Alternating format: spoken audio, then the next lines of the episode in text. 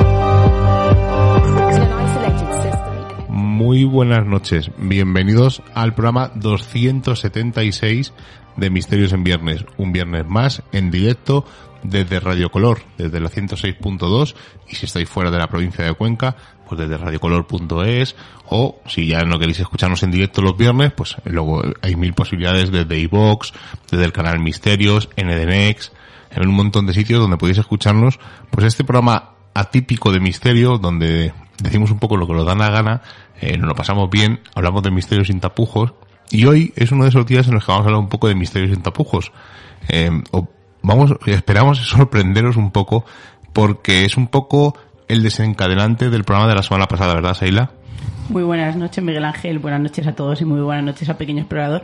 Sí, además yo creo que, que comenzamos aquel día con ese, con ese programa o con la idea, ya lo dijimos, ¿no? Con aquella cura- curandera que, que curaba con esos eructos o sonidos guturales. Pero sí que es verdad que vamos a hacer un rebobinando, como diría nuestro amigo Javi, y como lo hace también, ¿no? Con, con esos rancio fat que él es tan asiduo. Pues esta noche hemos querido hacer un repaso a todos esos personajes con los que crecimos en los años 90. Y yo quiero decir una cosa, Miguel. eh, no quiero que este programa se tome a risa. No lo vamos a hacer para reírnos ni para mofarnos. A veces nos, de- nos reiremos. Sí, pero con todo, sino, pero de las situaciones, ¿no? De, del personaje en sí, en este caso. Pero sí que es verdad que yo lo que, que he sacado en, en claro, ¿no? Mientras lo preparábamos y cuando, mientras buscábamos aquellos audios y echábamos un poco la mente eh, y la vista hacia detrás, es que quizá no estemos tan lejos de aquel circo mediático de los 90 dentro del mundo del misterio. Quizá nos sirva para darnos una colleja y pensar que muchas cosas de las que hacemos y nos vamos a meter todos nos dirigen a ese pozo sin fondo en los que se metieron este tipo de personas y, de profesionales algunos y que evidentemente no va a ser de la misma manera porque hay muchísimas plataformas y se puede hacer de, de diversas, eh, pues podríamos decir, ¿no? Se podría hacer desde YouTube, desde directos, desde un montón ¿no? de cosas con las que trabajamos ahora, pero yo creo que, que puede ser un toque de atención porque yo creo que no vamos tan desencaminados como empezaron a ir ellos. Aquí a mi lado, al lado derecho, tengo a Rubén, como siempre. Toco el cristal, no, no le gusta, no, no, no, es una cosa que no le gusta, pero yo lo hago para demostrar porque estamos en el, en el estudio. Y hoy se lo va a currar porque tiene que meter un montón de audios, así que si hay algún fallo técnico, pues disculparnos porque ha sido culpa mía, porque al final se ha un montón de audios y vamos a escuchar unos casi 19 audios en total de personajes o personajes del misterio. Pero claro, es que ahora mismo, a ver, al final somos, eh, venimos de donde venimos y somos lo que somos, ¿no? Ahora mismo tenemos personajes como Vicente Fuentes, el, el J. José Luis, el JL Mundo Desconocido, tenemos gente como eh, Thomas Klaus, que hace directos constantemente, ojo, no se metiendo con su trabajo, estoy diciendo, sino que simplemente que hay, eh, Thomas Klaus, por ejemplo, es un youtuber que tiene diariamente entre dos y tres directos, con entrevistas a gente, entonces eh, Vicente Fuentes hace poco ha, eh, ha hecho lo de los círculos de las cosechas, el Mundo Desconocido se ha juntado con él, pues al final es un poco lo que tenemos lo que nos merecemos, ¿no? Porque claro, vamos a ver de dónde hemos venido. Y claro, grupos de investigación que hacen investigaciones en directo, eh, piden ayuda a la gente. Eh, hoy de hecho he visto una foto de una chica que se ha ido a un club de carretera eh, abandonado y ha hecho unas fotos y ha dicho, a ver si entre todos encontramos algo paranormal. Bueno, es que si no hay nada, no hay nada, o sea, no hay por mucho que indaguemos.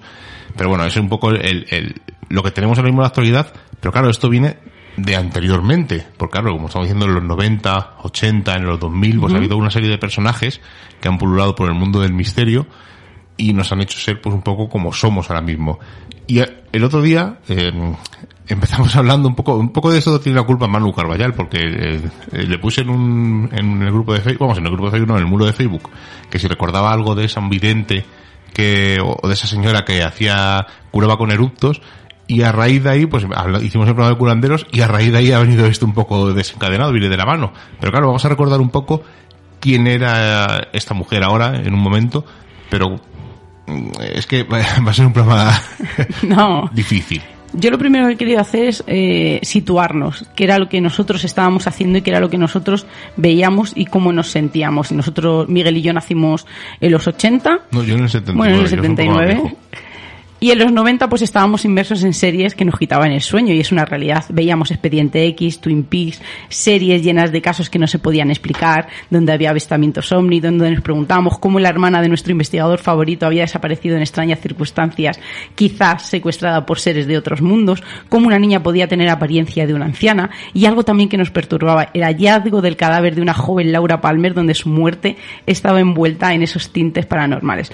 Todo, es, todo esto que os estoy contando nos hacía irnos a la cama más impresionados que asustados y sobre todo con millones de preguntas que nos hacíamos al apagar la luz de esa habitación, en la que tenemos que reconocer, Miguel, que alguna noche tuvimos que encender una linterna o la lamparita de la mesilla. Yo, yo siempre lo he dicho, bueno, no lo he dicho nunca en antena, pero en mi familia todo el mundo lo sabe. Yo he dormido con luz hasta los 16 años y bueno, y, y más, porque yo eh, de pequeño era muy cobardica, me da todo miedo. Ahora también, pero no lo demuestro.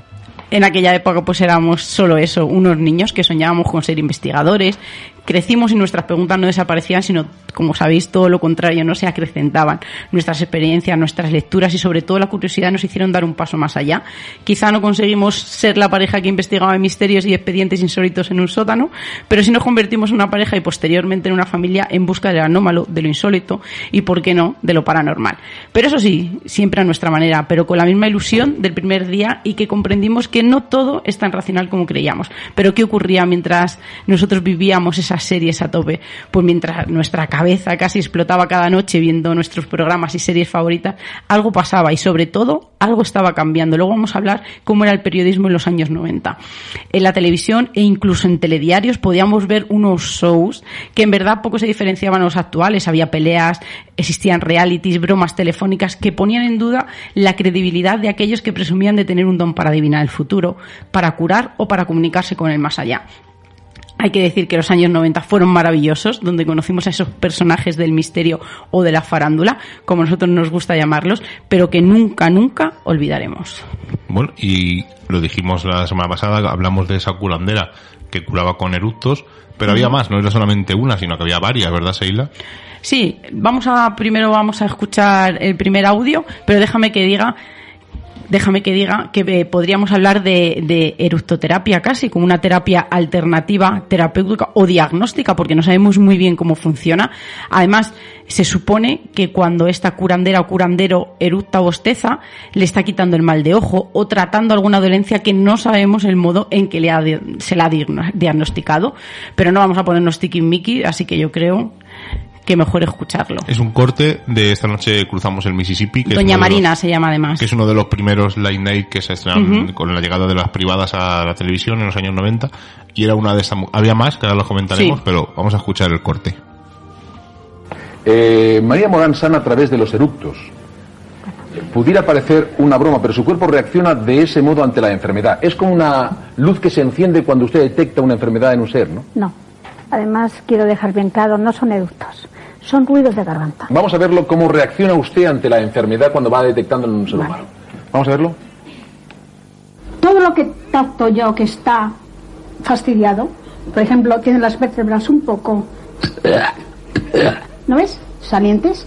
Pues entonces yo, al tocarlo, hago estos eructos. ¿No ves? La espalda la tiene muy tensa. Exactamente debajo de las paletillas es a donde más tiene.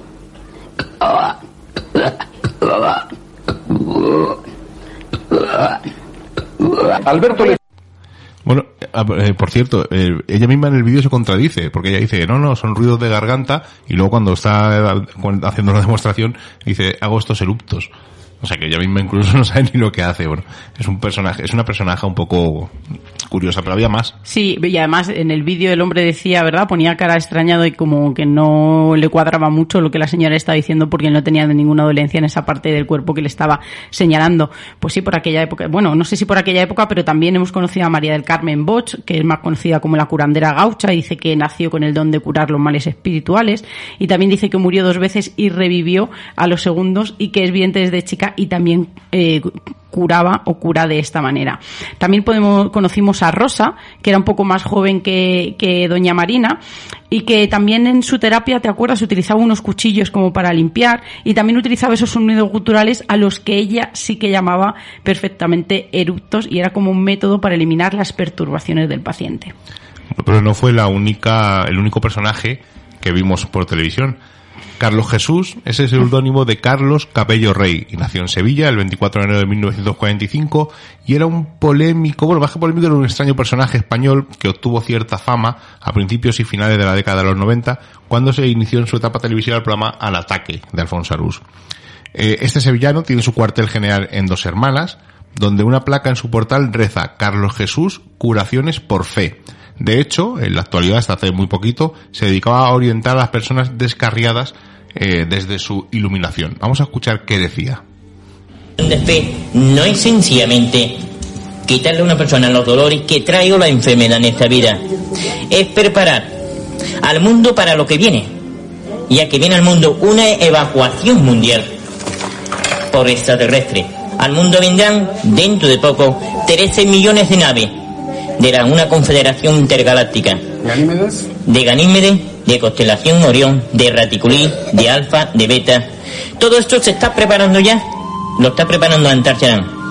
Entonces, yo simplemente estoy marcando en la frente, como Cristo me dijo, a los siervos de Dios, a los que han vivido en el tiempo de Israel, ya que todas las personas que viven en España vivieron en el tiempo de Cristo en Israel. Lo que pasa es sencillamente, los que ahora viven fueron los que negaron a Cristo en Israel. Los que viven aquí en España son llamados por su fe, por eso vienen. Entonces yo vine aquí, yo le marco la frente. Esta señal que yo le marque la frente, cuando venga el arrebatamiento, a esa persona se le pondrá una cruz plateada. Entonces la nave, cuando se ponga arriba, echará un halo de luz, como aquí ahora mismo, estas piernas las están elevando de un platillo volante que hay a 45.000 kilómetros de altura. Entonces me está mm, usted queriendo decir que, por ejemplo, Jesucristo es Extraterrestre, hombre, claro, ya no vive en la Tierra. Bueno, pues Carlos Jesús eh, cuenta que él era una persona normal y corriente y que estaba trabajando en la fábrica de SEAT en Martorell y tuvo un accidente, eso sí, supuestamente laboral, y dice que todo cambió. Tuvo una descarga eléctrica de 42 kilovatios que lo dejó inconsciente y dice que eh, no se lo llevaron al hospital porque eh, dice que él se quedó allí tumbado y que mientras que estuvo inconsciente le vino Dios a ver. Además dice que es literal, que bajó Dios a verle y le dijo algo así como que vuelve porque aún no es tu hora. Ese fue uno de los primeros contactos que tuvo con el más allá y el vínculo eh, parece ser que nunca se debilita y va, sino que parece que va cogiendo fuerza, ¿no? Carlos Jesús vuelve a recibir una descarga eléctrica de la misma intensidad, que ya es una casualidad, pero en una fábrica de Pegaso en Mataró. Y la historia se vuelve a repetir. En el trance, pues dice que se ve su cuerpo tumbado y comienza a elevarse y que eh, traspasa un túnel siguiendo una luz blanca, hace un viaje donde ve a todos sus familiares fallecidos y al final una figura espectral y fantasmagórica, como la describe, le dice que tiene que volver a su cuerpo terrenal para cumplir una misión en la Tierra. Pues todo esto eran meras señales, parece ser, hasta que un día vio materializado a Cristo. Fue delante de una churrería en su barrio. Se le apareció una figura blanca que se descolgó desde la claraboya de, yeso y le dijo que era Cristo. Dice Carlos Jesús que nunca olvidará ese día.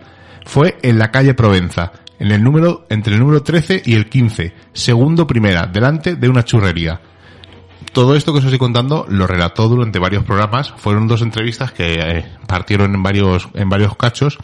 Y también decía que tenía que regresar al Triángulo de las Bermudas para rescatar al espíritu de una mujer y de dos hombres extraterrestres. Lo que todos recordaremos de Carlos Jesús es que eh, como que se desdoblaba en dos personalidades. Era Carlos Jesús y era... eh, no me acuerdo cómo se llamaba. Ma- Mi- Mike. Bueno, vamos a escucharlo mejor. Sí, bueno, porque yo tengo ahora una voz y cuando salgo fuera del cuerpo tengo otra. Y dentro de mí entran seis voces diferentes. Usted en estos momentos eh, es eh, Carlos Jesús. Sí. Eh, la voz de Carlos Jesús es diferente a la de Miquel. La voz de Carlos Jesús es esta que usted está escuchando ahora. Eh, entonces, mm, Carlos Jesús y Miquel son dos personas diferentes. Claro. Eh, ¿En qué momento acaba Carlos Jesús y empieza Miquel, por decirlo de alguna forma? ¿En qué momento em, empieza uno y En el momento otro? que usted lo ha nombrado. Porque ya ha cambiado la voz. ¿Y en qué momento puede volver a cambiar? ¿Cuando usted lo desee o cuando lo desee Carlos Jesús? Cuando tú lo nombres, ¿En el momento que yo lo nombre? tú has dicho Jesús. Justamente. Ya soy yo Jesús.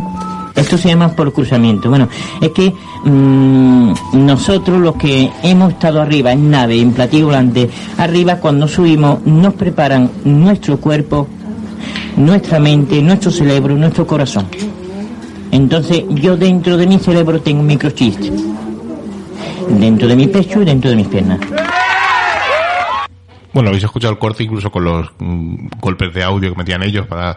eh, había muchos más, estuvo durante un montón de temporada, la temporada completa, pues esa entrevista la partieron en cachitos y estuvo por ahí. Pero había más personajes, aunque son un poco más posterior, salieron unos, unos años después, eh, como una pitonisa, eh, que era un poco especial, ¿verdad? Que te ponía velas negras.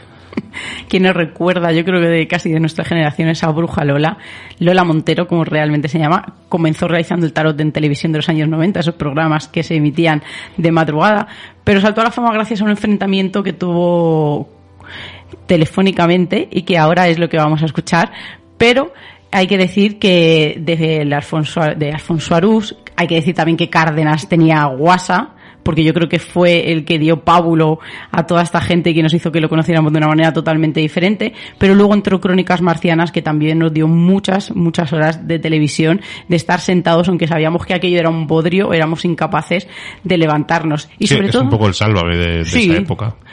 Y sobre todo hay que decir que, fíjate, eh, todavía no se lleva lo viral, pero Lola, la bruja Lola, se convirtió en totalmente conocida por todo el mundo. Todo el mundo en aquel momento sabía eh, quién era y sobre todo esa frase suya de te voy a poner dos velas negras hizo que ese simbolismo que quizá no tenía un tinte negativo fuera eh, así, ¿no? Y todo el mundo lo creía. Además, dicen por ahí que, que todo el mundo se la tomaba a guasa, pero que en el fondo no tenían mucho respeto por si era verdad que funcionaba aquello de las velas negras. Además, parece que solo daba como mensajes muy negativos, incluso cuando la gente le decía, jo, es que no dices nunca nada bueno, a ella contestabas, ¿no? Con su salero, hija, no es que tenga, no te tenga manía, te cuento lo que veo y si no te viene bien, pues te pongo dos velas negras. Además hacía una cosa, y lo sigue haciendo en la actualidad, que cuando ella ve que hay algo muy negativo, se lavaba las manos con, con la sal y eso sí que lo hacía cuando estaba en la televisión echando, echando el tarot.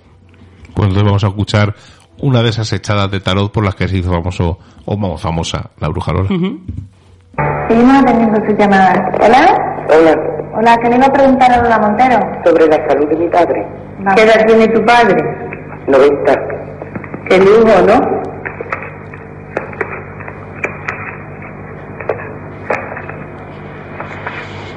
Está pachuchillo, pero lo que pasa es que le veo que va a tener ¿Muerto, una... ¿Qué? Que lleva cuatro años muerto.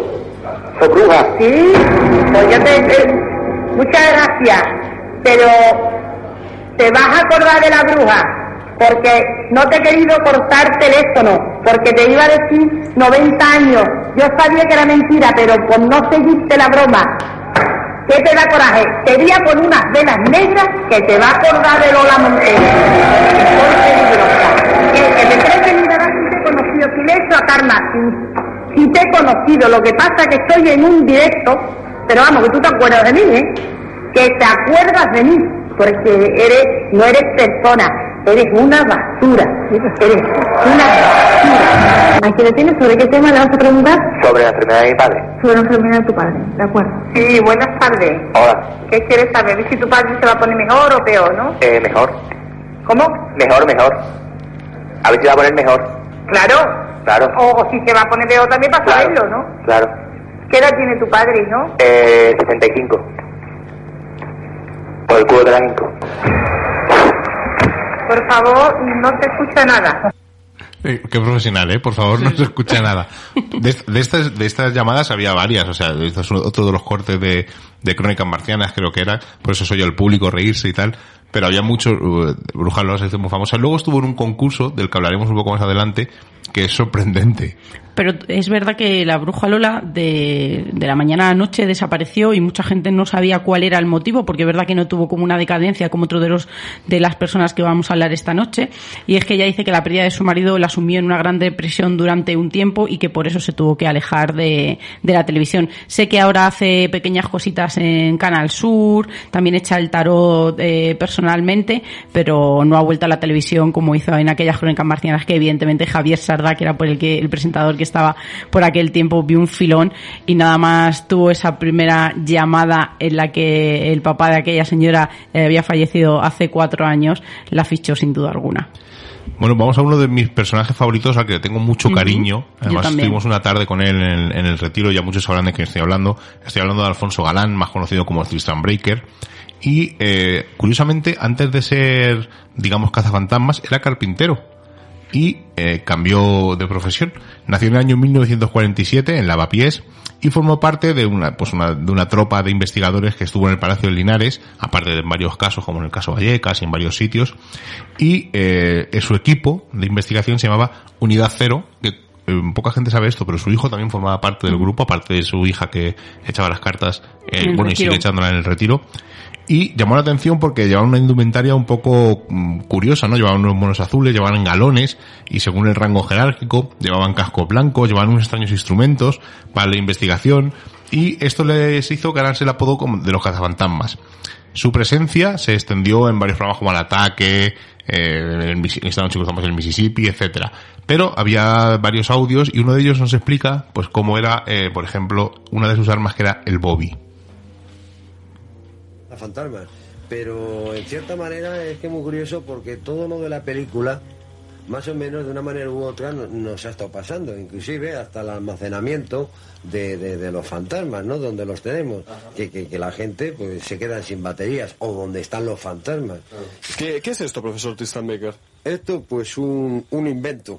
Un invento, como antes te he dicho, que lo estamos haciendo. Esto es ni más ni menos pues una especie de cañón que va a llevar una especie de, de, de depósito a la espalda como los cazafantasmas. Ni más ni menos una especie de pistolín que va con un tanque que lanza un líquido a 200 atmósferas, entonces pulveriza todo y luego con esta luz, que es una linterna apañada, pero le quiero meter eh, infrarrojos. A la parte de meter infrarrojos también me va grabando todo lo que vaya ocurriendo para sacar la psicofonía. Y lo que yo quiero hacer ahora, también una pequeña cámara de televisión, meterla aquí. Y entonces con esto, pues yo creo que por lo menos, pues se puede, se puede hasta, hasta, hasta frenar la- las energías. A lo mejor no vale para nada, pero lo estamos intentando. Eh, vamos a ver, eh, esto exactamente cómo funcionaría. Usted aprieta, Pues esto- le pega al gatillo, y entonces... Más o menos se aprieta aquí y entonces saldría el chorro. ¿Qué te digo? Esto es una, eh, de una manguera. Una manguera de gasolinera, De gasolinera. sí, pero metida y ajustada por un mecánico. Y bueno, entonces esto se llevaría en el aparato, pues se llevaría prácticamente así. Y entonces, pues tú lo, oh, miento, así, y entonces tú lo coges así. O sea, agarraba así y lo agarrarías así. Usted tiene... Vamos, Así. usted es un genio. ¿eh? Bueno, he hecho muchas cosas, pero, pero no hay dinero.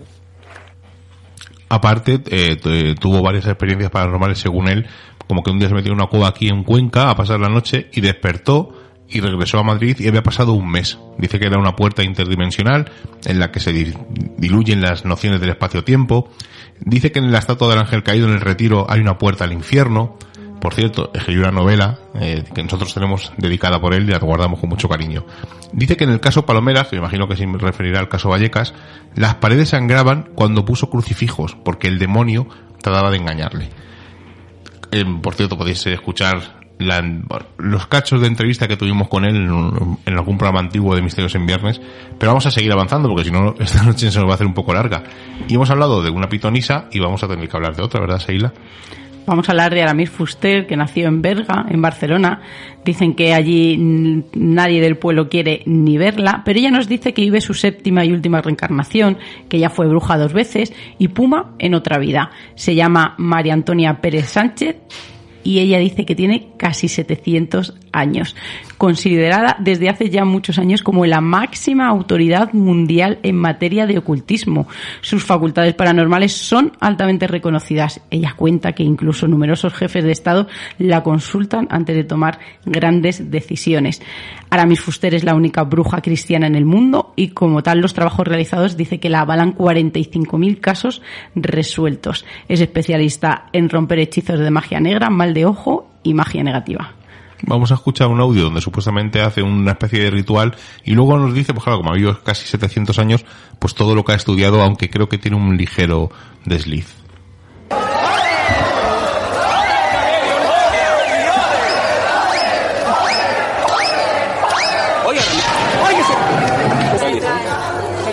Quiero que entendáis esto un momento. Cuando hago, cuando hago estas transmisiones de energía, me quedo a cero. Entonces, esta marca de cola tiene azúcar, con lo cual me puedo... Dame otro Ah, o sea que lo tienes preparado ya. Sí, no porque me quedo sin energía. Tipo, tengo tres carreras universitarias. Me explico, soy psicóloga, tengo filosofía y letras y, y también Bueno, pues como veis, se ha quedado ahí en una duda. Ahora os pondremos otro audio donde eh, revela las tres, ca- las tres carreras que estudió. Pero, ¿lo ponemos ya o quieres comentar algo antes de esta...? Ponlo y ya terminamos eh, la actualidad. Pues venga, pon el siguiente audio que... de noche trabajo y estudio. Sí. Y ¿Qué estás estudiando ahora?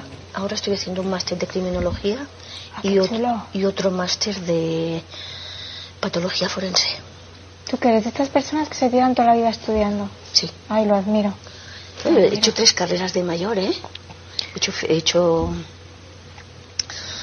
ay, psicología, ciencias, perdona, lengua y literatura y filosofía y letras. Todo de letras, porque contar conto con los dedos, ¿eh? Pero que sí, ahora estoy haciendo estos másters, pero nunca voy a ejercer, lo que pasa es que necesito. ¿Te parece a ti como Bueno, porque tengo una un- forma de enriquecerte, Tengo ¿no? un coeficiente intelectual privilegiado, alto? sí, Sí. muy alto, muy alto, a la altura de Einstein y de Bill Gates. Ahí está, ahí, y, y punto, ¿eh? A la altura de Einstein y Bill Gates. Esta es un poco pájara, a mí esta es una de las que menos me gustan. Sí, yo la he querido rescatar, Miguel, porque fíjate, yo creo que es el claro ejemplo No, si de vez en cuando se rescata ya de sola. cómo, de cómo vivimos la decadencia también de mucho de esta, de muchas de estas personas que decían tener eh, un don, una evidencia, y que al final todo eso se quedó en nada, porque también nos ha resultado muy difícil buscar algo de sus vidas, de cómo comenzó ese don que ellos decían que tenían. Nos ha sido verdaderamente complicado y algunos casos que está contando Miguel, yo creo que son los poquitos de la noche que vamos a poder eh, contar un poco o ampliar de, de cómo era su vida, ¿no? De, con ese don tan especial. Todo se, se reduce al espectáculo y Aramis Fuster yo creo que es un claro ejemplo porque le hemos visto incluso raparse eh, el pelo en directo, desmayarse. El 16 de julio de 2007 intentó suicidarse queriéndose llevar también por delante a su madre y a su gato. Eh, yo creo que, que ha sido un claro ejemplo de, no sabría muy bien decir, ¿no? Si fue, si fue un juguete roto, si ella ya estaba, tenía algún problema, ¿no? O alguna patología anterior. Viviendo 700 años cualquiera tiene problemas. Vamos, yo creo que es un poco pues eh, muñeco roto y que necesitaba estar un poco en el candelero pues para seguir ganando dinero y cuando cualquier ha tipo de entrado a algún, miseria. rea- eh, algún reality, ha participado en algún programilla. Ahora, por ejemplo, ella ya se está atreviendo mucho pues a, a pronosticar el futuro de lo que va a pasar en España en los próximos meses. Dice que habrá alguna una gran hambruna, que va a haber también una gran crisis. Bueno, un poco yo creo que a, pájaro hecho, ¿no? que al final que al final también tiene ese punto no de querer ser eh, el, el centro de atención y prodigar sobre todo esa máxima autoridad mundial en materia del ocultismo pero que al final se quedó en un personaje que muchas veces es rescatado por la necesidad personal suya Bueno, si os pregunto quién es José Jesús Verdún, tú, Seila, no, y muchos de los oyentes no sabréis quién es, pero si os digo que si conocéis al Penumbra, seguro que muchos Ay, a diréis, mí me "Ah". encantaba Bueno, vamos a recordar qué, qué hacía el Penumbra.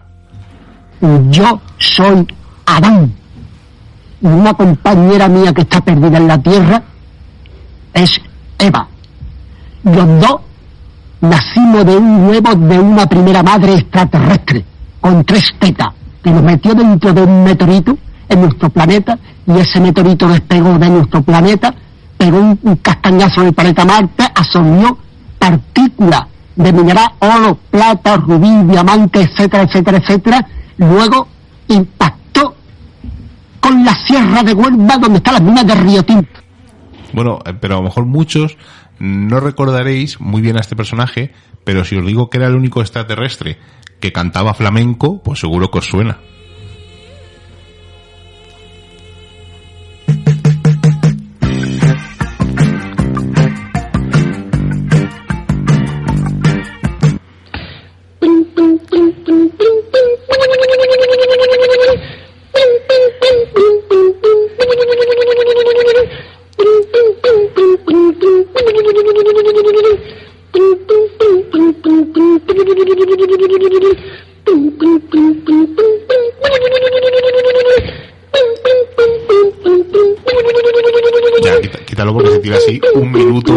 Canta. Esto era el flamenco que cantaba este señor extraterrestre.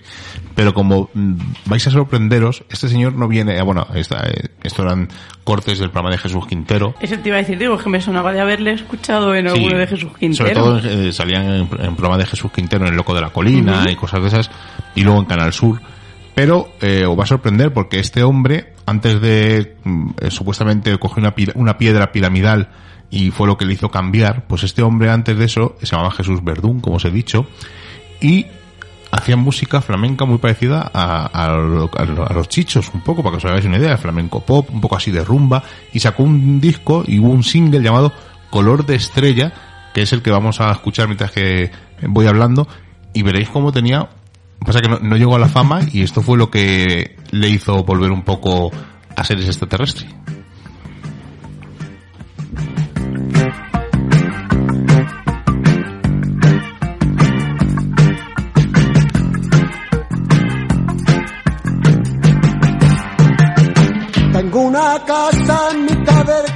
Con nubes blancas a mi alrededor.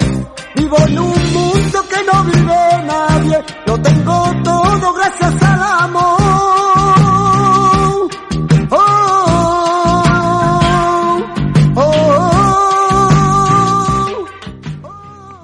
cantaba muy mal, ¿eh? no a mí me gusta Es un poco así, pues los chichos, rumba 3, cosas de esas, Me- ¿no? De y además estilo. esta mañana al escucharlo a mí me ha sorprendido, ¿verdad? He dicho, joder.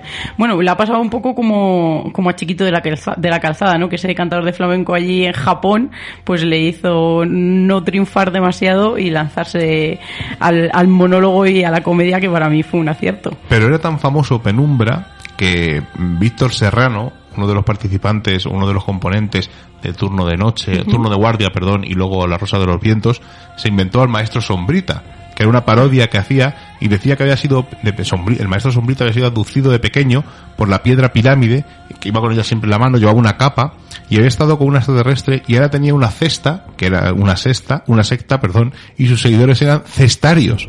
Y la cesta era la misión rana. Bueno, el que los que hayan escuchado Muñecolandia, que era una de las secciones que tenía, pues eh, recordarán un poco a este personaje. De hecho, el maestro Sombrita fue el encargado de dar las indicaciones a los oyentes para la alerta OVNI del año 1997.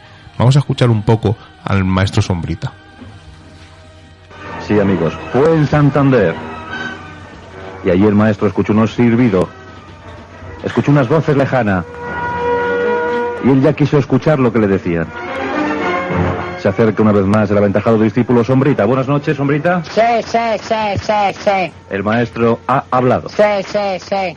Él estaba viendo la No, televisión. yo, yo te doy la razón. Sí, Te doy la razón. el 2 de mayo veía la televisión. Sí, sí, sí, Juan Antonio. Sí. ¡Hola!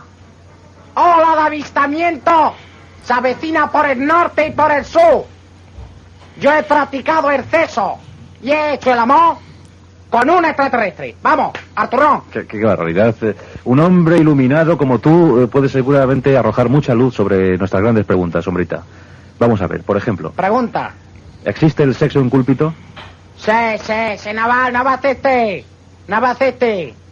¿Cómo, cómo se hace? 40. Juan Antonio. ¿Cómo que 40? De tal placer, de tal placer que sentí, Ha ido bien el puente, ¿no? he tenido 40 osgármonos, van ya. 40 orga- 40 osgármonos. Vamos a ver si tenías 20 26. Sí, sí, sí.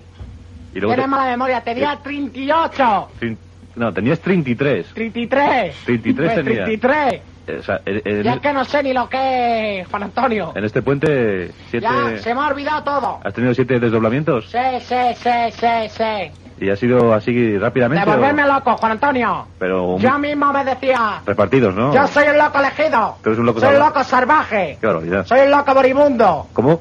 Soy un loco moribundo. Después de los siete. Sí. Era, bueno, eh, aparte del Maestro Sombrita era Cebrián, ¿no? Que volver a escucharle es todo un, un lujo. Un, todo un personaje.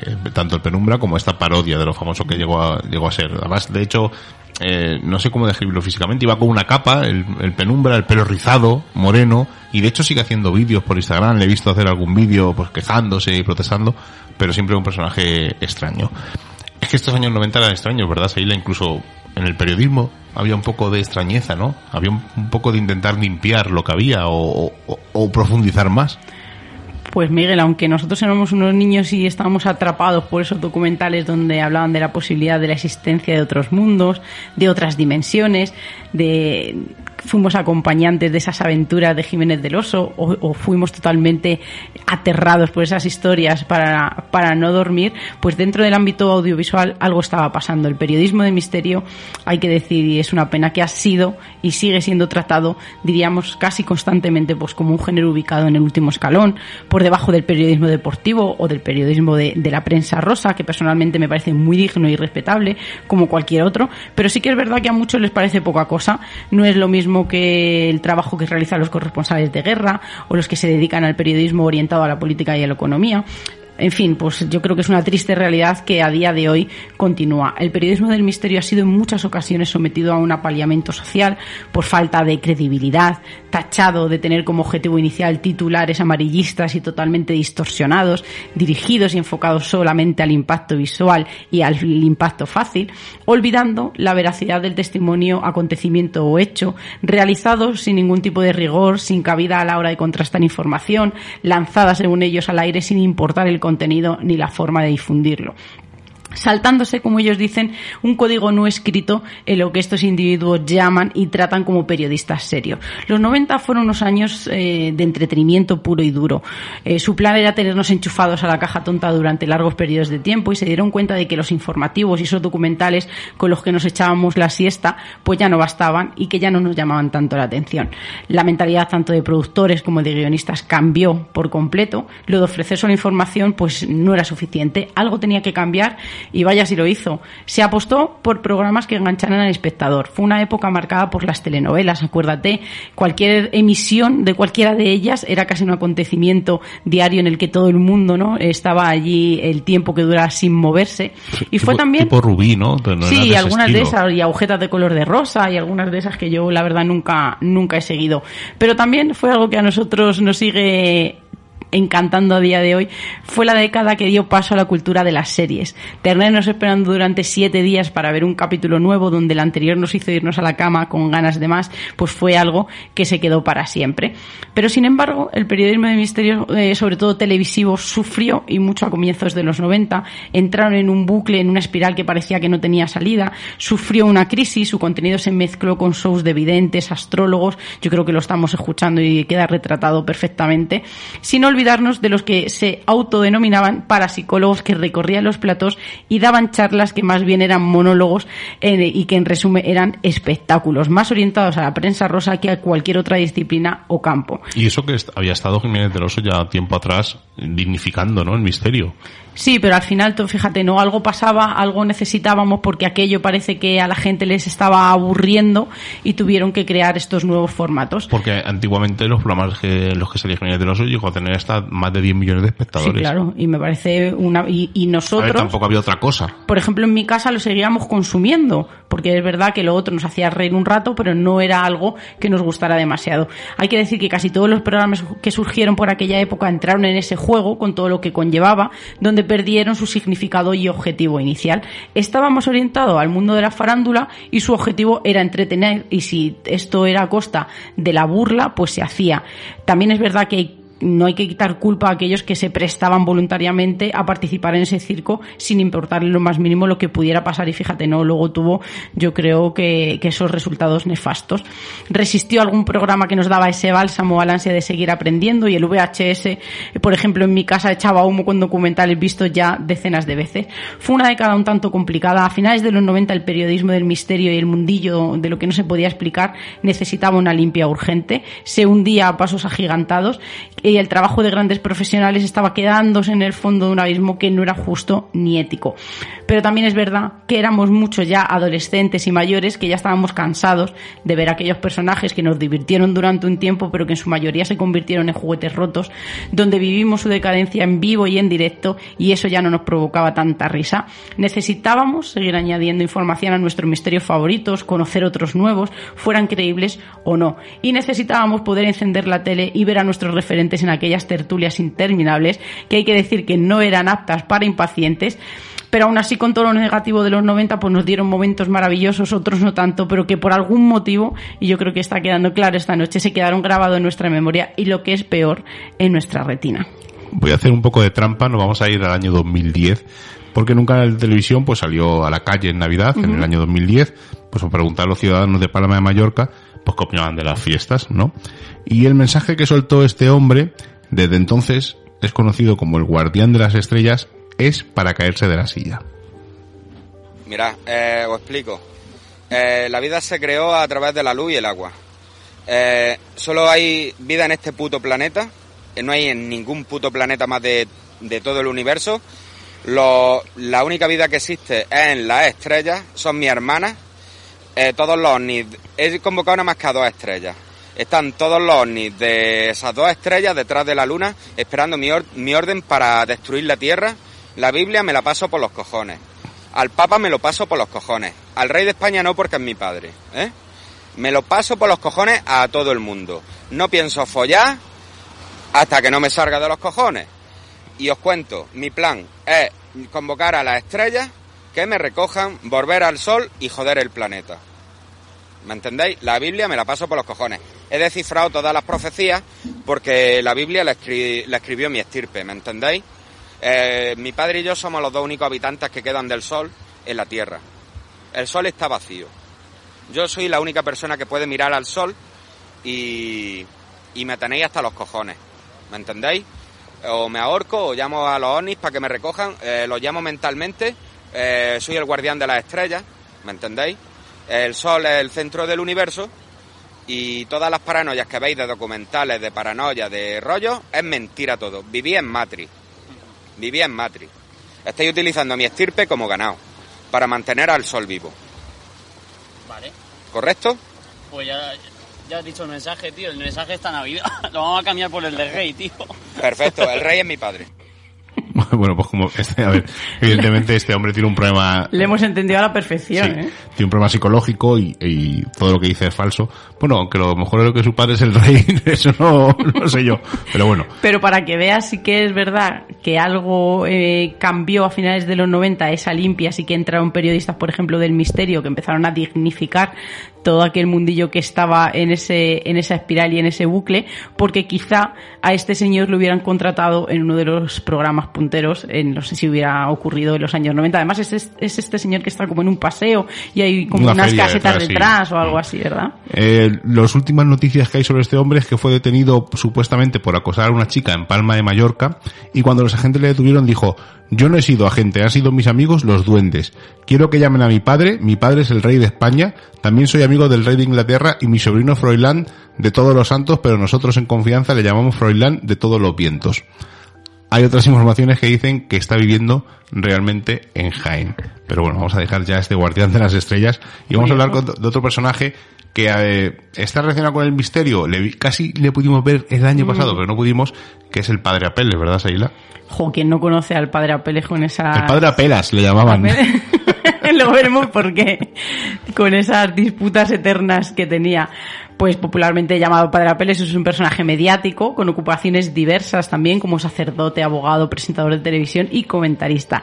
Estudió, o dice él, que en el Seminario Menor de Barcelona, posteriormente eh, hizo un curso en el Instituto de Balmes en la ciudad del Condal, pasando luego al Seminario Mayor de Tortosa y de allí a Roma, donde fue ordenado sacerdote en 1993. Desde niño ya se vinculó a los medios de comunicación y en los 80 participó en programas infantiles radiofónicos de, de Barcelona. Tuvo una fama enorme en los 90 en televisión y sobre todo eh, que casi se convirtió en el personaje fetiche, bueno, casi no vamos a decir, en el personaje fetiche de moros y cristianos en esos debates que se hacían eh, a cuatro, por sí. ejemplo, unos enfrente de otros, que el otro día decíamos, ¿no? Echábamos de menos esos debates eh, cara a cara. Y siempre iba vestido de, pues, de cura, intervenía en ese programa que era eh, un debate pues, con un historia irónico, mordaz, y siempre, siempre acababa peleándose con alguien donde perdía los papeles. Esto llegó a, a la iglesia y fue desautorizado por la jerarquía católica en 1997 y dijo que Apeles nunca había pertenecido a la diócesis española alguna y que había estado dando misa sin tener ningún permiso. Es un personaje eh, curioso. Y hemos rescatado unos pocos audios, los he juntado todos, eh, vais a ver incluso cómo daba misa, porque la daba en latín y de espaldas, como se hacía antiguamente, y vais a escucharle pues hablando un poco sobre el dinero que ganó, vamos a escuchar a, a. La fama tiene un aspecto positivo y uno negativo. Te llaman a muchísimos sitios, puedes hablar, puedes comunicar con muchísima facilidad, pero también tiene sus inconvenientes y es que continuamente se sufre el asedio de los periodistas, de la gente que piden autógrafos, firmas, llamadas, o sea, que no, sin decir nada a nadie. No sé cómo se organizan para localizar mi teléfono y darme la lata pues las 24 horas del día. Solo faltaría que encima supiesen dónde digo misa y no podrían celebrar la Santa Misa tan tranquila.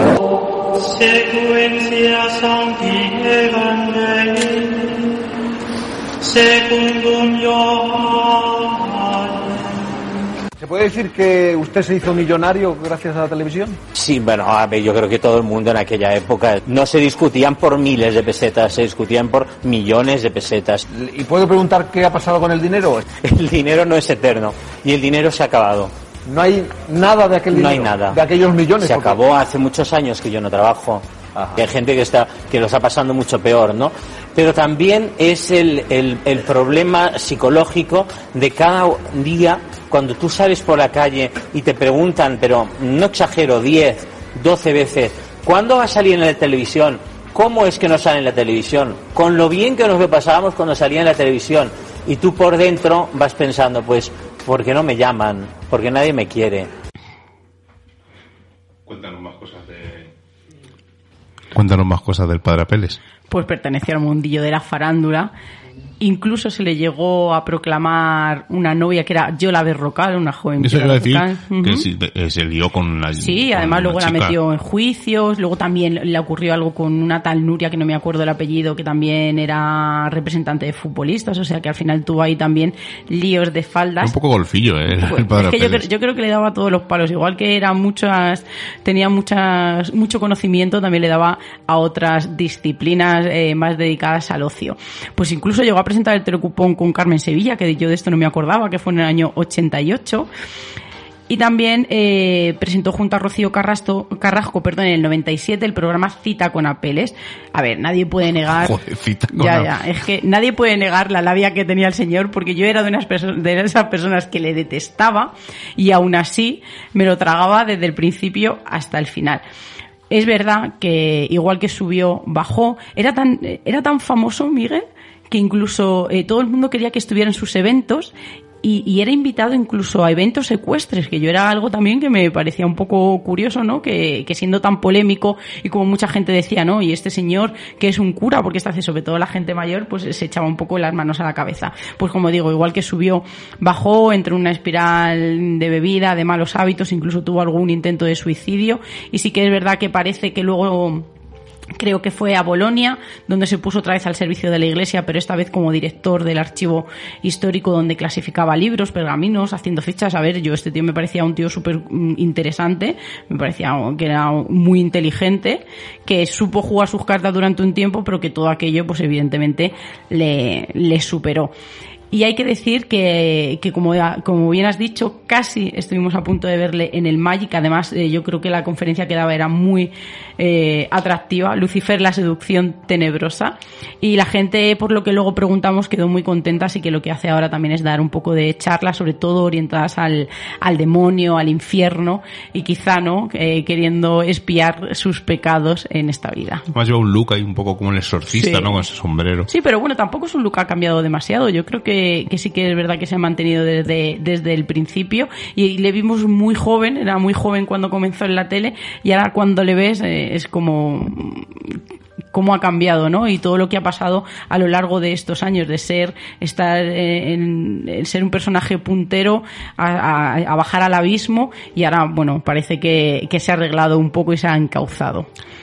Luis Valverde Resino, nacido en Talavera de la Reina en el año 1950. Pues a mí este personaje no me suena con ese nombre. Pero si os digo que muchos le conoceremos porque salió, pues, en- como evidentemente en todos los programas de esa época, esta noche cruzamos el Mississippi, un programa que se llamaba El Puente, que lo usaban en verano, Crónicas Marcianas, donde aseguraba haber vivido en Marte hace 12.000 años y explica sus experiencias sexuales en varios de estos platós y además decía que era cantautor y que había sido víctima de un plagio de Michael Jackson. Ahora si os digo que es Luis y Toledo y escuchamos su hit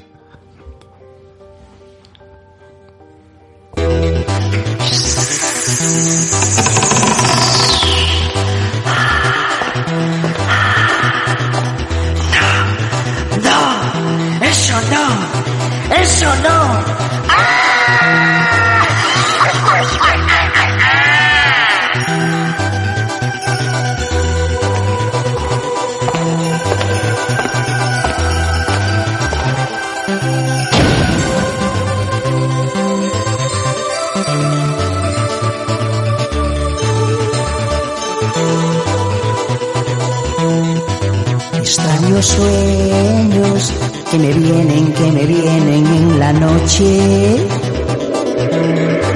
Extraños sueños. La dejamos ahí de fondo porque tiene un, leve toque a thriller. Y este hombre decía que realmente Michael Jackson le había robado esta canción. Desde el año 1985 está reclamando a Michael Jackson que le reconociera la autoría de esta canción.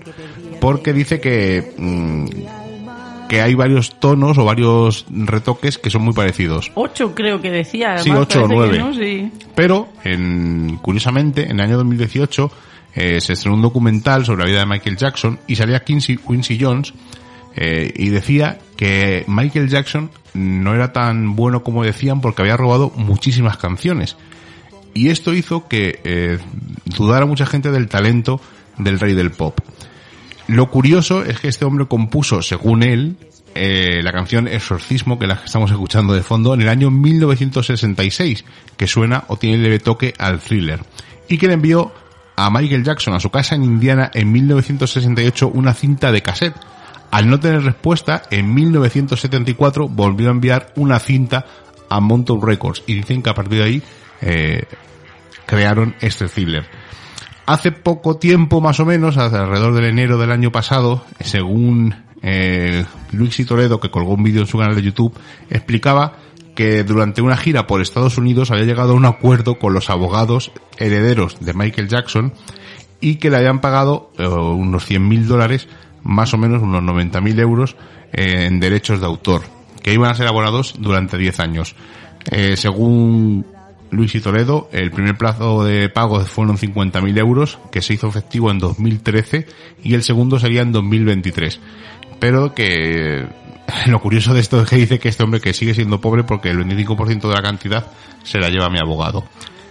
Es una casualidad, lo curioso es que este exorcismo, según él, fue en el 66, Phil es posterior, y oye, lo estáis escuchando en fondo y cada uno que saque sus propias conclusiones.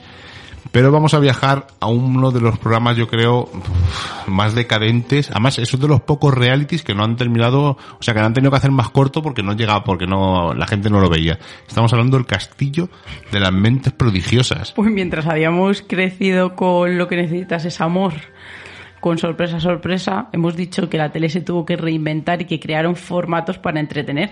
Pues no fue menos este Castillo de las Mentes Prodigiosas que se, pre- se presentó en el año 2004 y fue un reality presentado por Alicia Senovilla. Estrenado el 23 de marzo del 2004, un grupo de 10 videntes, brujos y magos de diferentes partes del mundo tenían que convivir en un castillo, demostrando sus habilidades en el arte de la magia y lo sobrenatural. Oye, hasta aquí yo creo que se lo Sí, podríamos aquí- haber comprado, ¿no? Y lo sí. hubiera visto.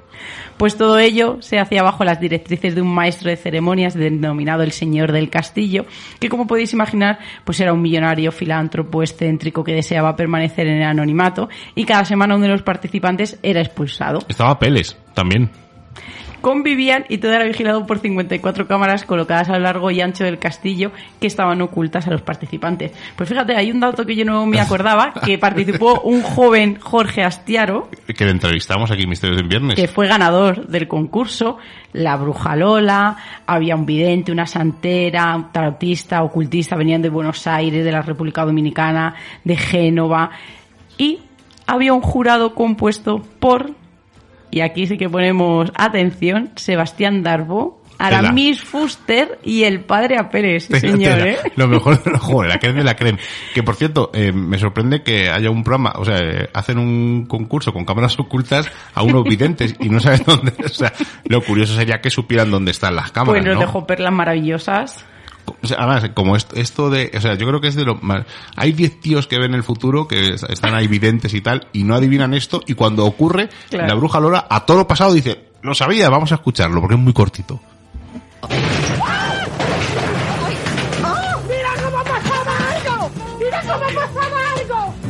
Lo que ocurre es que están todos eh, comiendo en el comedor, que se juntaban, ¿no? Y de repente se cae el techo, y a todo lo pasado dice la bruja mira cómo se ha pasado algo. No, joder, es que como hay 10 hay 10 videntes, la creen de la creen de esa época, y no saben lo que está ocurriendo. Pero es que la recuerdo perfectamente. Dando palmas y Sí, vestida sí, de sí, negro, Y dando así en la mesa como saltos diciendo, sabía, lo sabía. Sí, sí, fue un momento, yo creo que ha sido uno de los momentazos de la televisión. No, pero también había otro personaje ahí Sí. decadente. Bueno, vamos a hablar de Paco Porras porque además yo tengo que decir algo en su, no sé si a no- su favor. no, yo- bueno, luego que- al final del programa cuando hagamos la reflexión de todos estos personajes lo diré. Pensaba que ibas a decir algo en su defensa. Digo, sí, es que es un personaje Sí, indefendible. no, pero sí que vamos a Es- decir es, algo en es su un poco defensa. como Aramis, ¿no? Que, desde mi punto de vista, ¿eh? Que siempre, pues, eh, que si tenía que humillarse para ir a un plató, se humillaba. Bueno, pero lo hacían muchos. Yo creo que lo hemos dicho antes, ¿no? Yo creo que era una técnica para poder entrar dentro de ese mundillo televisivo y les daba igual. Lo que pasa que luego les salió muy Mira, caro. os voy a contar una cosa que os va a sorprender antes de que cuente Seila eso. Eh, yo tengo un amigo, bueno, tenía un amigo que era guionista, eh, vivía en Vallecas, y era también actor, pues hacía sus pinitos, y de hecho en la salir de clase era uno de los vagabundos que había en, eh, que salieron durante tres o cuatro capítulos, ¿no? Bueno, pues este hombre, eh, además eh, viene a coacción a una cosa que ha dicho Carmen en el grupo de Telegram. Este hombre, pues, ofrecía su servicio de actor y le ofrecieron ser, eh, en esta noche cruzamos el Mississippi, un reportaje que hacían sobre personas adultas que se disfrazaban de bebés, le ofrecieron ser uno de esos bebés y él dijo que no, que él tenía una dignidad y que le parecía un engaño. De hecho, uno de sus compañeros aceptó y el vídeo lo podéis buscar porque seguro que está por internet de esos eh, personas mayores que se hacen pasar por bebés y se iban con prostitutas o con gente que les trataba como si fueran bebés. Eh, y de hecho este hombre dijo que no, que él no aceptaba y que había una- agencias que se dedicaban a eso, a coger gente anónima para pagarles un dinero y ir a Carmen nos lo ha escrito en Sí. Instagram que dice que había una En agencia en el grupo de Telegram. en el Telegram que, que había una agencia eh, pues que iba buscando pero escucha eso pasa en la actualidad porque yo creo que lo de Fear Date a muchos de nuestros amigos que son muy peculiares sí, ha ido Copérnico García a Fish Date. entonces, al final, por eso te he dicho que al final esto puede darnos un poco una colleja y, y ver a dónde podemos llegar. Pues vamos a hablar de Paco Porras. Pues llegó a- de la mano de Escucha, fíjate. Y no solo, y no solo, pues, Copérnico, sino que otro personaje del que vamos a hablar luego también, ha ido. También. Pues por aquel entonces era conocida Tamara, hija de Margarita Seis Dedos, eh, la que defendía a su hija, os acordáis, con el ladrillo en el bolso. Pues el vidente dio a la fama tras sus apariciones en Crónicas Marcianas y sobre todo por su evidencia con las hortalizas, con aquellos puerros, sus perejiles, eh, las frutas, yo le recuerdo perfectamente, ¿no? Con, el, ram- con la ramita de perejil. En la oreja. En sí, la, un en la oreja. Y con Fijaros, el pelo ese que tenía raro ahí. y sí. tiene, y tiene. Fijaros que incluso llegó a decir que cuando Isabel Pantoja ingresó en prisión, eh, que, había utilizado de nuevo sus visiones, que había puesto todo su empeño eh, en, sus en sus productos de la huerta para señalar al espíritu de Encarna Sánchez como culpable de los males de aquella, eh, de aquella tonadillera. Participó en la película FBI Frikis, eh, buscan incordiar en la que la broma pesada por parte de su director Javier Cárdenas eh, le hizo lesionarse. Es verdad que le hizo como que tiraban, estaban en la playa En y le dieron un tirón con sí. una lancha y es verdad que se lesionó seriamente. A quien culpa su decadencia, sus problemas de salud tanto de él como de sus familiares. Pero hay que decir que dentro del castillo nos dio un momento maravilloso en el que habla de cómo cura las hemorroides con su lengua, de que su saliva tiene algo especial y que no puede decir a quién ha curado porque esas personas son muy importantes. Eh, advierto que es un poco soez. Primero le metí el dedo en el culo. Y luego, después de verlo, le metí los hielos, el romero, el tomillo, la sal, dos chorros de vinagre y una pizca de limón. Una ensalada. Una ensalada de culo, sí, ya lo sé. Una ensalada de culo, pero pero es que te en serio. A los tres días fue en noche de luna llena, en primavera. Entonces yo, que sé que tengo un poder, una capacidad en la lengua, porque segrego una saliva que es curativa, él me lo pidió y le chupé con mi lengua la parte de la hemorroide, se la metí en el culo y a los Paco, dos días la Paco, hemorroide... ¿estás delirando? No, no cariño, no estoy delirando. Ay, santo Dios. Y yo le curé así, a lengüetazos. Joder, hasta una compañera le ha dado vergüenza ajena de lo que está diciendo, es que es un poco triste. Me, me ha recordado un poco a lo del maestro Joao cuando leía los culos o los anos. Es que, pues, que llegar a ese nivel para poder salir en televisión me parece un poco triste, desde mi punto de vista. ¿eh? Además, la gala posterior a este vídeo y a este comentario fue muy dura para él porque imaginaron, ¿no? Aquel padre Apeles increpándole constantemente y todos sus compañeros riéndose de él. poco me parece lo que le dijeran a este personaje. Fíjate lo que te digo. Bueno, vamos a ir, vamos a ir acabando. Eh, vamos a viajar a un caso clásico antiguo, que es que no podía faltar en un programa hablando de esto, y vamos a ver que esto no es tan descarado ni tan descabellado, porque en la actualidad hay ciertos personajes, hemos comentado alguno como Vicente Fuentes y cosas así, que no llegan a estos niveles de, eh, de ir arrastrándose por platós para salir en televisión, pero que tienen su canal de YouTube e incluso lloran. Hace poco salió Vicente Fuentes llorando, vamos, no llorando, sino diciendo que, que nadie le seguía, que tenía pocas audiencias, claro, si te inventas estas cosas. Y, y ocurre mucho, ¿no? Hay muchos programas de misterio también de- en radio que, que lloran por las esquinas, que no tienen la audiencia, que no sé qué. Mm, Creo que esto es una cosa de, a ver, el que vive de ello, entiendo que pueda, pero hay gente que se alía, de repente se, se, se, se separan de golpes, se enfadan. Bueno, es todo un, un, un mosaico Pero ahí está curioso. el problema, en esa decadencia, en ese momento en el que esa persona está débil, que yo creo que es lo que aprovecharon muchos, eh, muchos directores, eh, guionistas y presentadores de los años 90 para captar a este tipo de personajes. Bueno, pero este sí que es un personaje, pero, o sea, un personaje, de- además a mí me Es encanta. un señor. A mí me encanta, es un personaje que me encanta. Eh, y dio uno de los momentos más espectaculares de la televisión, que sale siempre y es uno de los más recordados y además de, no tiene mucho que ver con el misterio, aunque lo que está Bueno. hablando sí tiene que ver con el misterio, que yo siempre he dicho que decía milenarismo, Sí, pero y también lo dice, pero hay gente que dice eh, mineralismo. mi- milenarismo Claro, y es mineralismo. Eh, hablan de, eh, hay gente que dice que no, que habla de los minerales y No, yo no, no. pensaba que era una advertencia del Sí, sí, milenarismo sí, sí, que iba a estás, llegar. y estás en lo correcto. Pues cómo no, estamos Ahora, hablando... no sé qué tipo de milenarismo, si el del 2000 o otro, que es más Estamos, estamos hablando del arrabalazo, como se llamaron a ese, a ese programa en concreto, eh, que presentaba ese joven, bueno, bueno, vamos a decir joven, Sánchez Drago, llamado el mundo por Con- Montera. De Sánchez Dragón siempre recuerdo del sexo tántrico. Sí, yo, creo- yo también, ¿eh? Pues fíjate, es una de las personas que me gustaría conocer, porque además eh, una persona muy allegada a nosotros dice que es un tío súper interesante, no lo dudaba, que es súper inteligente y que tiene una de las mejores de- bibliotecas del misterio casi del mundo. Vamos a escuchar a Raval primero o quieres No, déjame algo? que diga un Bueno. poco. Pues Fernando Arrabal es un escritor y cineasta español. Habló del milenarismo como una ideología, pero de una forma muy especial.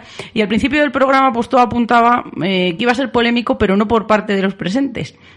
Se iba a hablar en la fase terminal del ciclo del universo, de la etapa negra, de la degeneración previa a la extinción de la especie humana, de la eh, inminente llegada de las siete plagas, a lo que Dragó además dijo no se asusten, no queremos amargar la noche a, a nadie vaticinando catástrofes sin prever lo que estaba por llegar.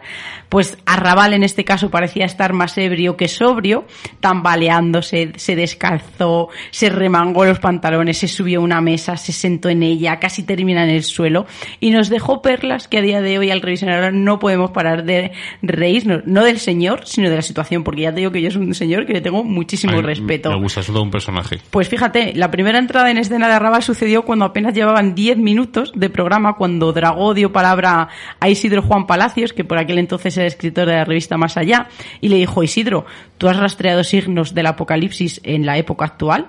Afirmándolo incluso. Y en ese momento Arrabal dijo que había escuchado las trompetas del apocalipsis y aquí es donde se desató ese verdadero infierno. Esto es un cachito porque el programa es Sí, bastante sí, sí. largo.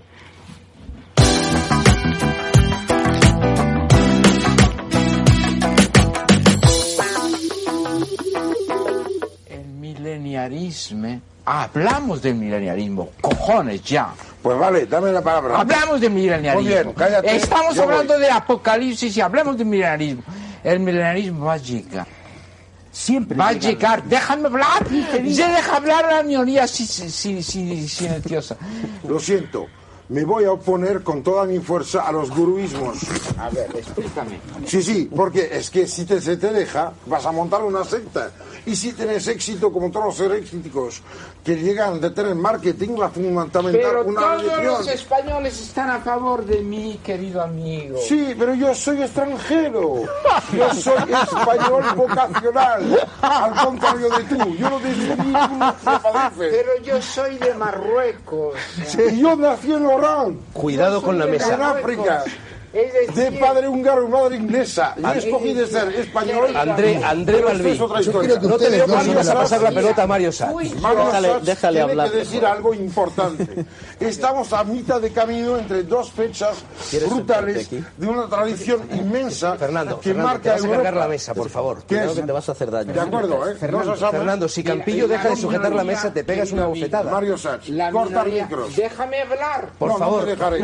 Para darte razones, no te dejaré hablar. La Sachs. minoría silenciosa no se deja hablar, porque la minoría silenciosa es católica, fea y sentimental. Y sobre todo, es judía.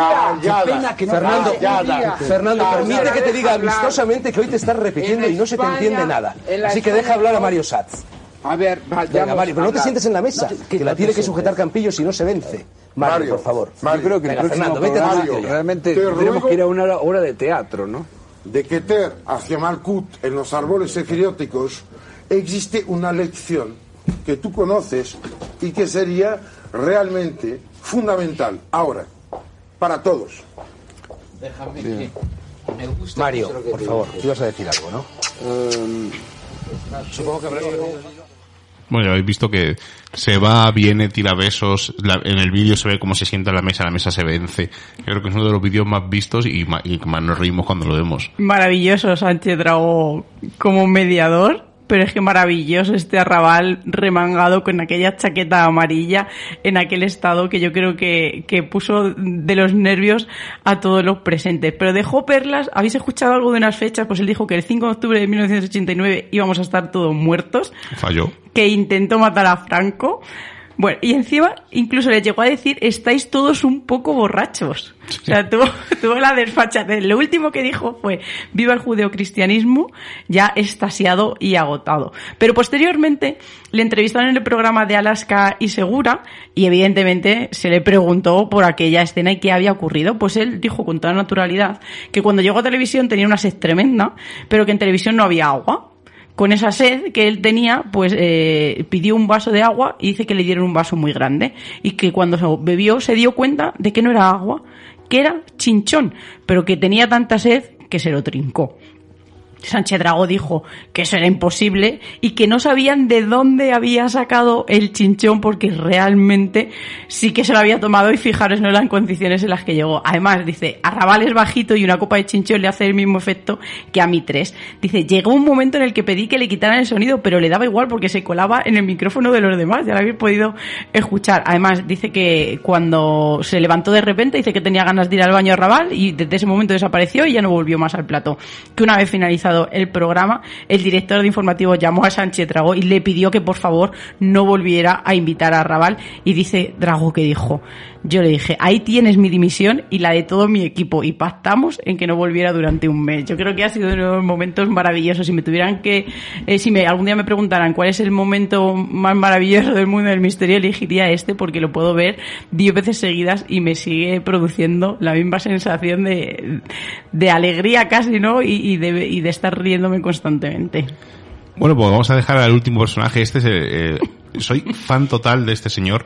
Me encanta, pero porque mm, está relacionado con el mundo del misterio, porque dice unas cosas que no tienen nada que ver con el misterio de este señor, pero dice cosas eh, como que es un alien y tal. Ahora le vais a escuchar. Pero eh, es un personaje curioso. Se llama Romano Aspas. Es un artista afincado en Formentera y no sabemos la edad exacta que tiene, porque tiene cierto parecido con Julio Iglesias. George eh, con George- bueno, no sé, es una mezcla así un poco curiosa. A mí es una persona que transmite mucho buen rollo. A mí me, me gusta. Lo veo en los vídeos y me río un montón con Rubén, lo vemos un montón de veces. Además se declara adicto a la vida, a la alimentación saludable, al deporte y a las emociones bonitas. Aparte, le- segu- seguro que alguno habréis visto eh, esas esnifadas de agua de mar que hace, que le han preguntado por ello, que por qué lo hace, y ha dicho que él lo hacía de hace mucho tiempo, que era una forma como de despejarse las Hay fosas mucha gente nasales. que lo hace, ¿eh? Eh, Romano cuenta con una larga y exitosa trayectoria editorial, ahí donde le veis. Es especialista en la reproducción de réplicas de manuscritos medievales y ha sido distinguido con el Premio Nacional del Ministerio de Cultura. Cuenta con más de 11.000 fans en Instagram. Vamos a escuchar un audio según Amerizo. Como representante de los aliens de la luz, recién americé ahí mi platillo en las turquesas aguas de Formentera. Ya liberado de mi traje espacial en pelotas, y lo sabes, regalo un mensaje a la Confederación Argentina y Universal. Si tengo salud ya no me importa nada más. La vida es mejor si sabes hacia dónde vas. Siempre mira hacia adelante, no mires atrás. Por eso voy a snifar agua de mar. ¡Vida!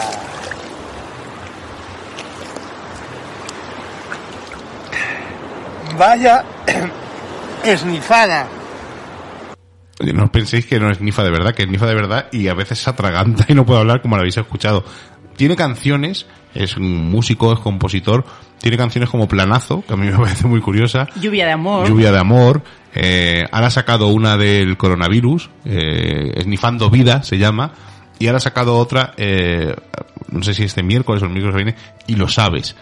Pero tiene un montón de vídeos en Instagram que podéis verlos y en este eh, he querido poner este no porque lo que cuente sea curioso, sino porque le ocurre una cosa tan extraña, hay un giro tan extraño de repente, está haciendo aquí su promoción de, de su Omni aterrizado y tal, y le ocurre algo cuando pasa alguien al lado que os va a, a sorprender. Déjame que te diga una cosa, porque al final lo que se está convirtiendo es un, es un personaje mediático, que yo creo que era su objetivo. Entonces, por mucho que nos guste Romano y por mucho que seamos fan de él, muy bien podría entrar en esa lista de personajes del misterio de los 90. Vamos a escuchar el audio y ya os cuento una cosa.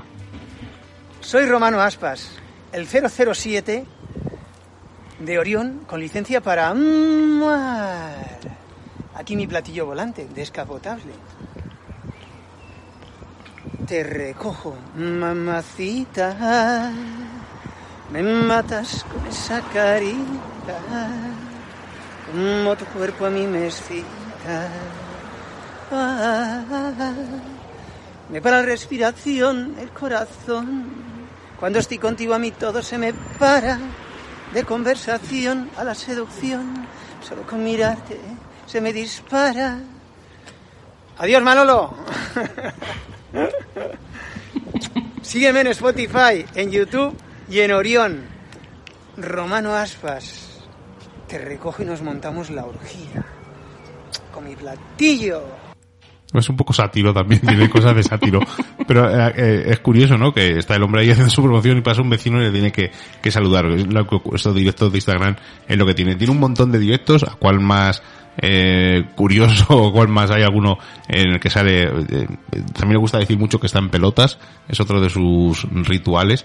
Pero eh, verle a mí me, me, me hace me, me pone contento, me pone feliz, porque es una persona risueña. O sea, aunque haya diga estas eh, tonterías de que si es un ovni, que si es un extraterrestre, que si viene del más allá, al final transmite una buena sensación y un buen rollo que ha conseguido ser una persona mediática. Y os aseguro que he intentado contactar con él por todos los medios. Le he mandado mensajes por Instagram, por correo, porque quería y quiero hablar con él, porque me parece un personaje eh, ya fuera de, porque no tiene nada que ver con el mundo del misterio, pero está haciendo una campaña relacionada con el así con Bueno, no sabemos, porque quizá todas esas cosas que diga eh, tienen que ver con sus gustos o con sus pensamientos. Aparte, me interesa sobre todo pues eso de los manuscritos medievales, que de vez en cuando en algunos vídeos de Instagram los Joder, enseña y son súper chulos. Al principio no, no lo creíamos, porque dijimos, este no puede ser, pero es que no entiendo el punto de estar traduciendo, pues eso, ¿no? Manuscritos medievales a pasar a esto. Pero yo creo que, que es lo mismo de siempre. Yo creo que, fíjate, que el objetivo que él tiene, que quizá por eso a nosotros nos ha llamado la atención,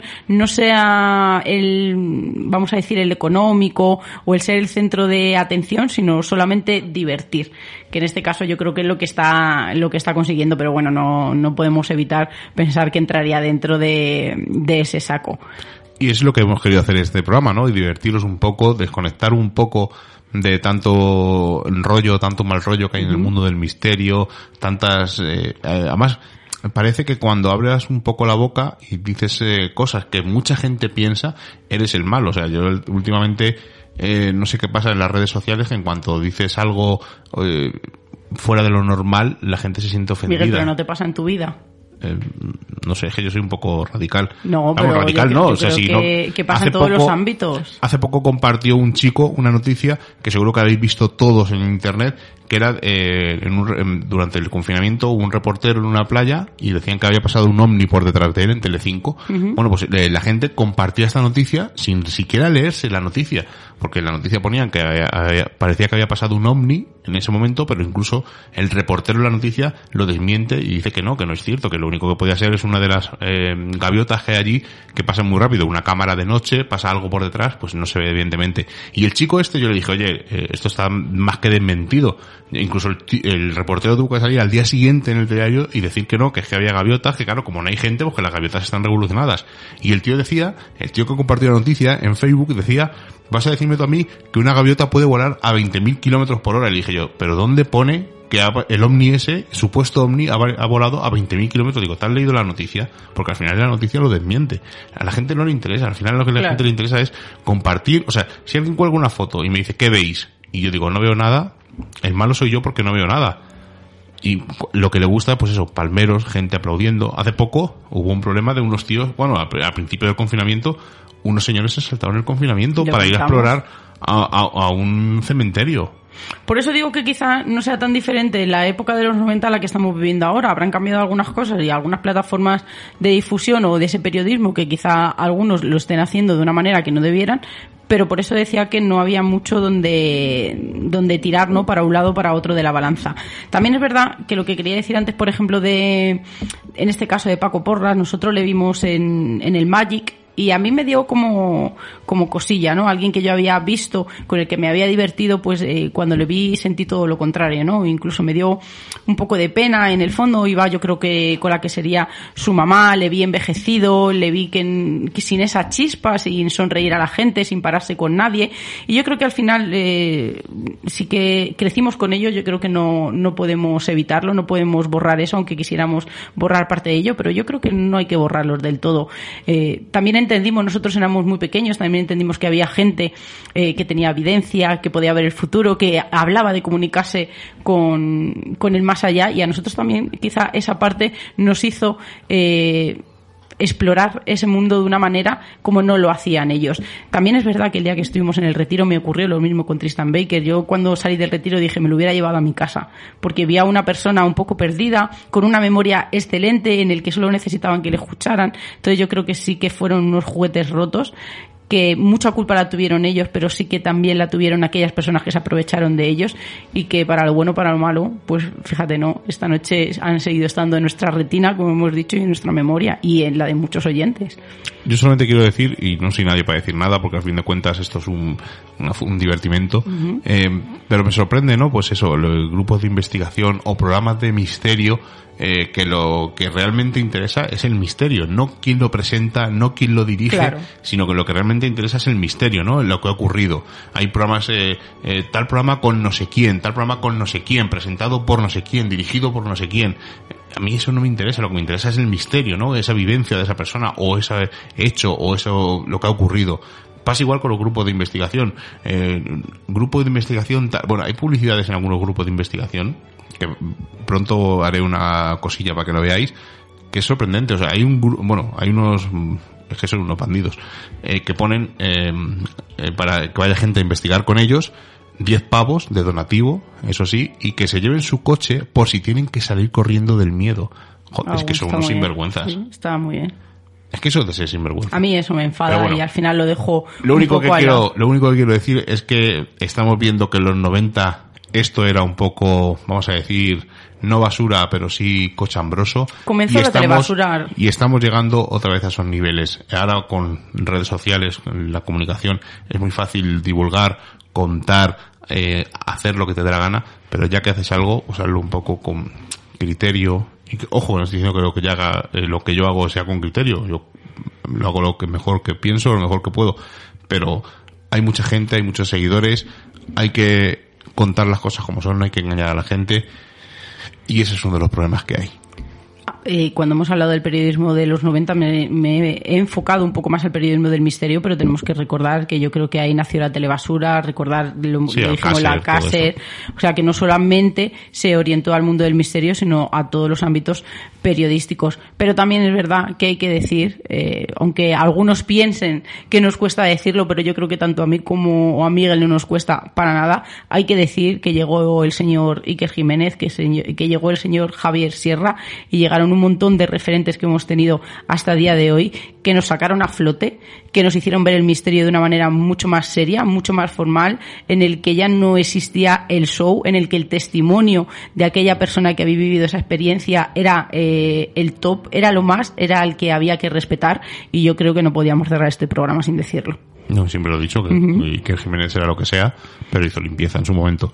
Dar las gracias a Mogur, a Nieves Álvarez, a Carmen y a Samael por los comentarios de Nivos, que hoy por el tiempo nos tenemos que despedir, que nos hemos pasado 20 minutillos, y volveremos la semana que viene con un invitado de postín, eh, amigo del programa y colaborador, como es Marcus Polvoranca, con ese tiempo perdido. Así que nos despedimos hasta la semana que viene. Buenas noches, Eila, buenas noches, Rubén. Muy buenas noches. Como ya hemos pasado el umbral mágico de la medianoche y nos reclama el misterio, nos ocultamos nuevamente en nuestras guaridas a seguir con nuestra vida mundana. Y la próxima semana nos volveremos a encontrar con nuevos temas del misterio, los cuales no revelaremos en su totalidad, porque recordad, estáis escuchando en Radio Color, en la 106.2, Misterios en Viernes. Hasta la semana que viene.